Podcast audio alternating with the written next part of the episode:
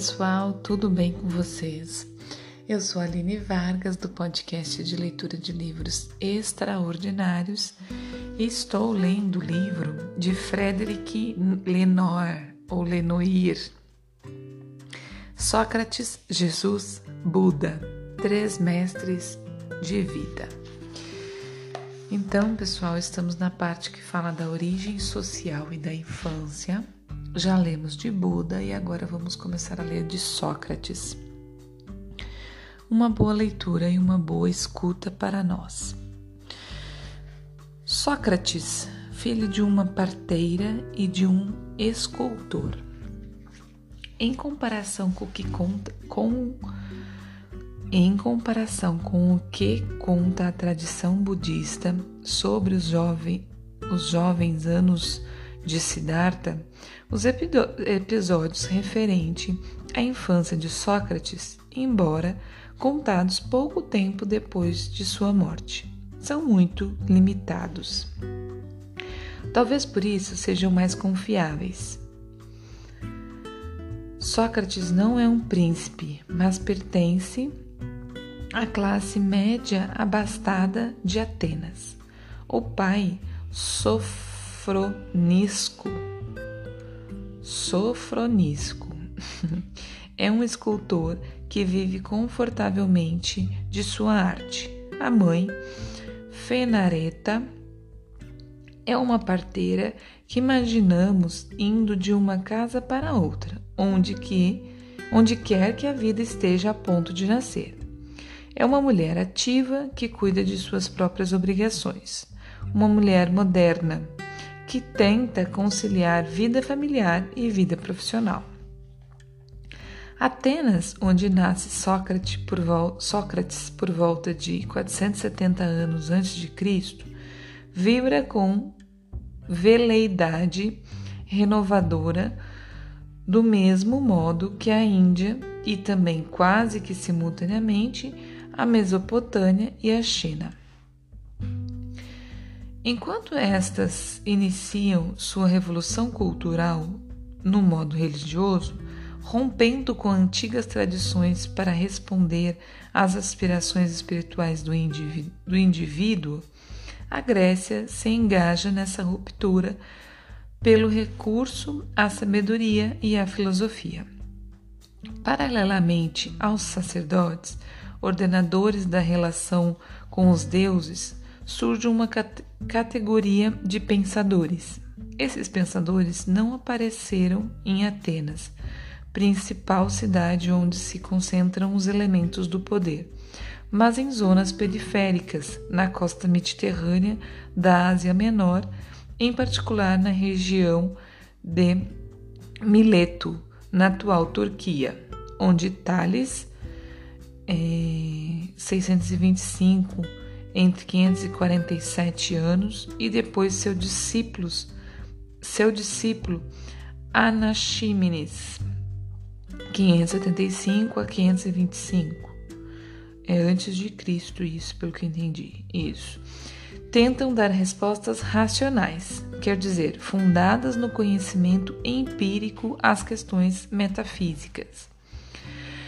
Rapidamente, aqueles que ainda não são chamados filósofos, mas antes físicos, chegam à constatação de que o universo forma um todo e que o conhecimento do mundo passa principalmente pelo, pelo do homem. É preciso estudar a si mesmo e tudo compreender por si mesmo, afirma Heráclito Heráclito, isso. O pensador de Éfeso, cidade situada próximo a Mileto. Ao mesmo tempo, seitas místicas que espalham, tais como a escola de Pitágoras, propondo a seus adeptos uma iniciação secreta que associa conhecimento de si e religião esotérica. Num primeiro momento, Atenas permanece afastada deste movimento de pensadores que refletem sobre a physis, a natureza, a ordem do mundo, a origem dos seres, e sobre a natureza da alma.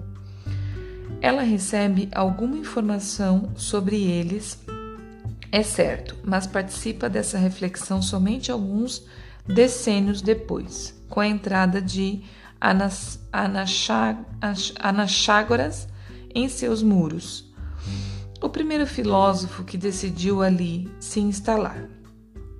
Na mesma ocasião que Anaxágoras, novos sábios, oradores e professores oriundos das cidades periféricas mudam-se para Atenas.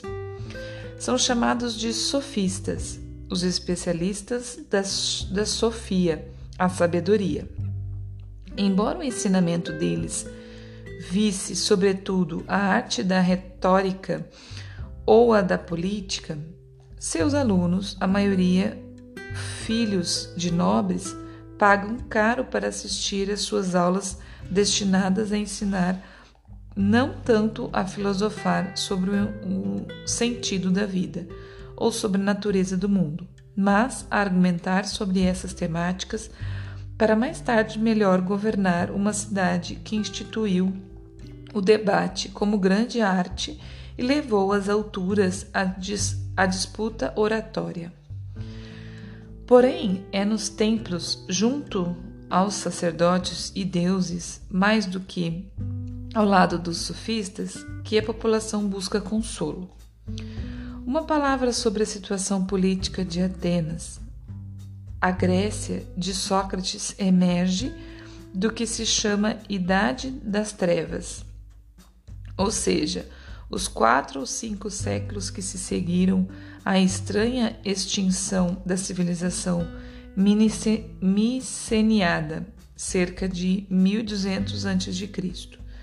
Durante este período, a Grécia se despovoa e se fragmenta em pequenos estados enfraquecidos, dotados de pequenos reinos impotentes, mas partilhando a mesma língua, o mesmo pan panteão e as mesmas epopeias fundadoras. A Ilíada e a Odisseia, mais tarde atribuídas a Homero, ou Os Trabalhadores e os Dias de Hesíodo, progressivamente emergiu uma aristocracia rural que se tornou a verdadeira detentora do poder e, graças a ela, as cidades ou polis conhecem uma nova prosperidade.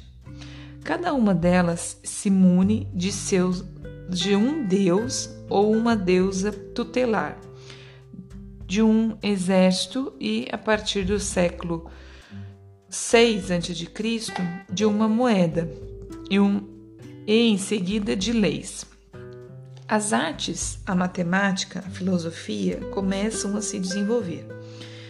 Desde o século VI a.C., sobretudo no século V a.C., Atenas, que então conta com 300 mil habitantes, entre os quais um terço é de cidadãos, ou seja, homens livres de mais de 18 anos, nascidos de países atenienses revela-se a mais próspera e mais brilhante das cidades gregas.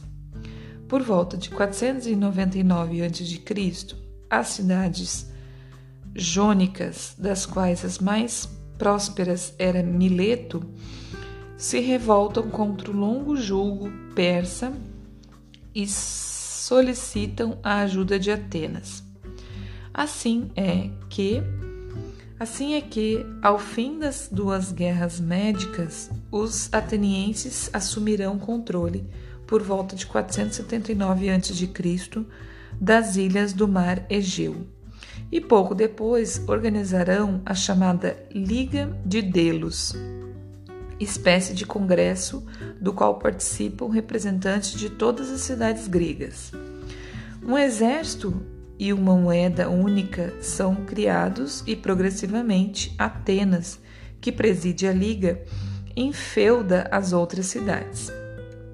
Ela não é governada por um rei, mas por uma assembleia de dez estrategistas que representam as grandes famílias. eleitos todos os anos pela Assembleia do Povo. Em caso de guerra, um estrategista é designado pela Assembleia para assumir o comando supremo. Peri, Peri, Pericles, por 15 vezes eleito estrategista, tornou-se um dos homens políticos mais influentes de Atenas, a ponto de chamarem essa época de século de Péricles. Pode-se supor que Sócrates tenha recebido a educação clássica que a lei exigia dos meninos atenienses e de sua classe social. Aulas de ginástica, música, geometria, agricultura e certamente o estudo dos grandes poetas como Homero, Esopo e Hesíodo Pessoal, vou parar por aqui porque nós já estamos em 11 minutos. Como eu já disse e repito, não consigo parar. consigo, né? Porque tô parando, mas o que eu quero dizer é que dá, não dá vontade de parar. Falta pouco, relativamente, para a gente terminar essa parte da origem social e infância de Sócrates mas a gente vai se estender bastante do que eu gostaria aqui, por isso eu vou parar. A gente termina amanhã e depois já começa de Jesus, certo? Tá? É... Mais uma vez eu vou falar. Hoje, apesar de, de ser uma história, né, de estar tá contando uma história antiga, é, eu não tô achando ruim, assim, como eu achei o, a, a, semana passada em alguns momentos um pouco maçante. Eu tô, eu tô achando gostoso. Talvez seja até meu estado de espírito. Eu acredito que seja, né? Porque semana passada eu tava com a energia um pouco baixa. É, interfere muito, né? Em como a gente. Isso é interessante eu falar para vocês, ó. É, para quem não sabe ou para quem não percebe, né? Porque saber a gente sabe, a gente às vezes não percebe. Uma mesma coisa que você vai fazer hoje pode não ter nenhum sentido e você voltar a fazer ou escutar ou ver daqui um tempo, uma semana, alguns dias, às vezes meses, anos e fazer todo sentido em, em tocar profundamente seu coração e você gostar porque isso é do nosso momento, é do quanto a gente está aberto, é, é o quanto a nossa consciência está é, aberta e até mesmo essa questão que eu disse, a nossa energia. Tem dias que a nossa energia está baixa e a gente não conecta em nada, entendeu? Então, hoje, para mim, né, apesar de ser uma história antiga e, e poder parecer um pouco chata, cansativa, para mim tá gostoso. Não sei como tá chegando para você que espero que do mesmo jeito, né? Porque a gente também tá por sintonia. É, quem tá aqui acompanhando está por sintonia, então acredito que o mesmo que chega em mim tá chegando em você, tá bom? É, vou mandar essa energia minha aqui para você aí, para você sentir do mesmo jeito. Amanhã a gente continua nessa história que eu tô gostando da origem social e infância de cada um, de Sócrates, essa parte antiga, né? Que é, é gostoso, eu acho que é bem gostoso a gente entender e, e conhecer, tá bom? Um beijo, é, um abraço, bom dia, boa tarde, boa noite, até amanhã.